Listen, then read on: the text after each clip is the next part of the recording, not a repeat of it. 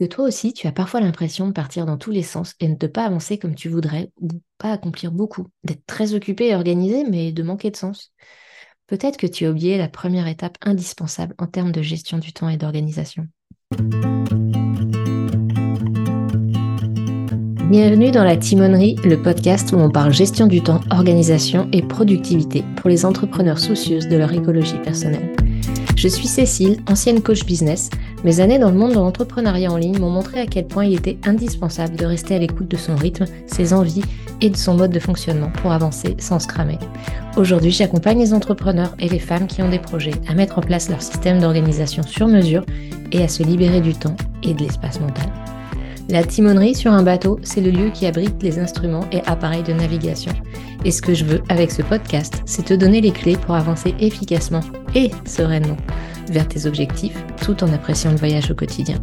Que tu sois comme moi de la team très structurée ou à l'inverse de l'équipe super flexible, que tu veuilles bâtir un empire, donner vie à tes mille et une idées ou vivre une vie de slow freelancing en regardant les fleurs ou tes enfants pousser, tu trouveras ici des outils, conseils et partages d'expériences concrets qui te permettront d'avancer en respectant tes aspirations et ton mode de fonctionnement, loin des contraintes et des règles du jeu imposées par les injonctions extérieures.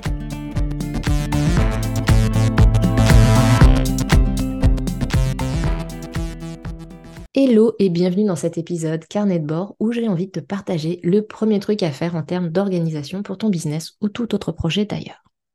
Ce dont je vais te parler aujourd'hui, c'est vraiment l'étape préalable à toute chose en matière de business comme pour n'importe quel projet que tu veux réussir, genre ta vie entière. Le truc sur lequel ne pas faire l'impasse et que j'ai moi-même oublié à mes débuts en bonne navigatrice que je suis parce que c'est plutôt un truc de capitaine. C'est d'ailleurs la première chose sur laquelle je fais travailler mes clientes dans mes accompagnements collectifs ou individuels de reprise en main de son temps. Alors avant de te lancer dans l'organisation, la planification ou même juste dans tes tâches quotidiennes, avant même de te poser des objectifs bien concrets et smart, tu as besoin de poser une intention. Alors petite précision, quand je parle d'intention, je ne suis pas en train de t'embarquer dans un concept New Age ou spirituel. L'intention, pour moi, c'est la direction, ta vision, le cap que tu vas suivre, l'ambiance que tu veux donner à ton voyage. Si tu as suivi les premiers épisodes du podcast, tu sais qu'il faut donc sortir ta casquette de capitaine. La vie qu'on mène, au final, c'est que la somme des minutes, des instants qu'on vit ou qu'on a vécu au quotidien, un peu comme le voyage, et la somme des coups de rame que l'on donne. Donc si on ne veut pas aller dans toutes les directions imaginables, tourner en rond sans s'en apercevoir et arriver à des lieux de ce qu'on aurait aimé vivre, eh bien avant de ramer, il faut savoir où on va. Le cap, donc, le cap ou le phare, c'est pas un objectif du type je veux gagner X mille euros l'année prochaine, je veux X mille abonnés à ma newsletter, je veux travailler un minimum de X heures par semaine. Ça, c'est très cool hein, d'avoir un objectif avant de se jeter dans un plan d'action, voire dans l'action sans plan. Mais le cap, l'intention, c'est en amont de ça. Parce que quand on prend pas le temps de poser en amont ce qu'on veut vraiment, les objectifs, ça peut vite être aliénant, voire chiant, pourri, sans aucun sens. Genre, faire de l'argent et de la croissance pour faire de l'argent et de la croissance, parce que c'est comme ça une boîte. Alors l'intention, moi j'aime bien la choisir pour l'année au feeling, en un mot principal avec deux mots qui viennent lui apporter une couleur. Par exemple, euh, audace, teintée de rencontre et de kiff. Croissance, teintée de joie et de collaboration. Parce que oui, la croissance, on a le droit quand ça vient de nous et pas de l'extérieur. Parfois, une image est plus parlante qu'un mot. Mon intention 2021, par exemple, c'était une photo de fleurs des champs. J'imagine que pour toi, ça peut paraître complètement saugrenu, mais pour moi, c'était hyper parlant et c'est bien l'essentiel. Et d'autres années, euh, c'est des mots. Ce qui compte, c'est que tu sentes que ce mot, cette image ou toute autre façon que tu auras d'exprimer ton cap, ton phare, te parle et te donne envie d'y aller. Que ce soit une sensation, une émotion, des valeurs importantes à tes yeux ou quelque chose de plus concret comme un grand projet de vie, en gros, c'est la réponse à qu'est-ce que j'ai envie de vivre pour, plus une durée donnée que tu choisis selon ton envie et ton mode de fonctionnement. Il y a des gens qui aiment bien avoir des projets, des visions à très long terme et d'autres pour qui c'est plus compliqué de se projeter au-delà de trois mois. Et bien c'est ok de le faire sur un mois, trois mois, comme tu veux.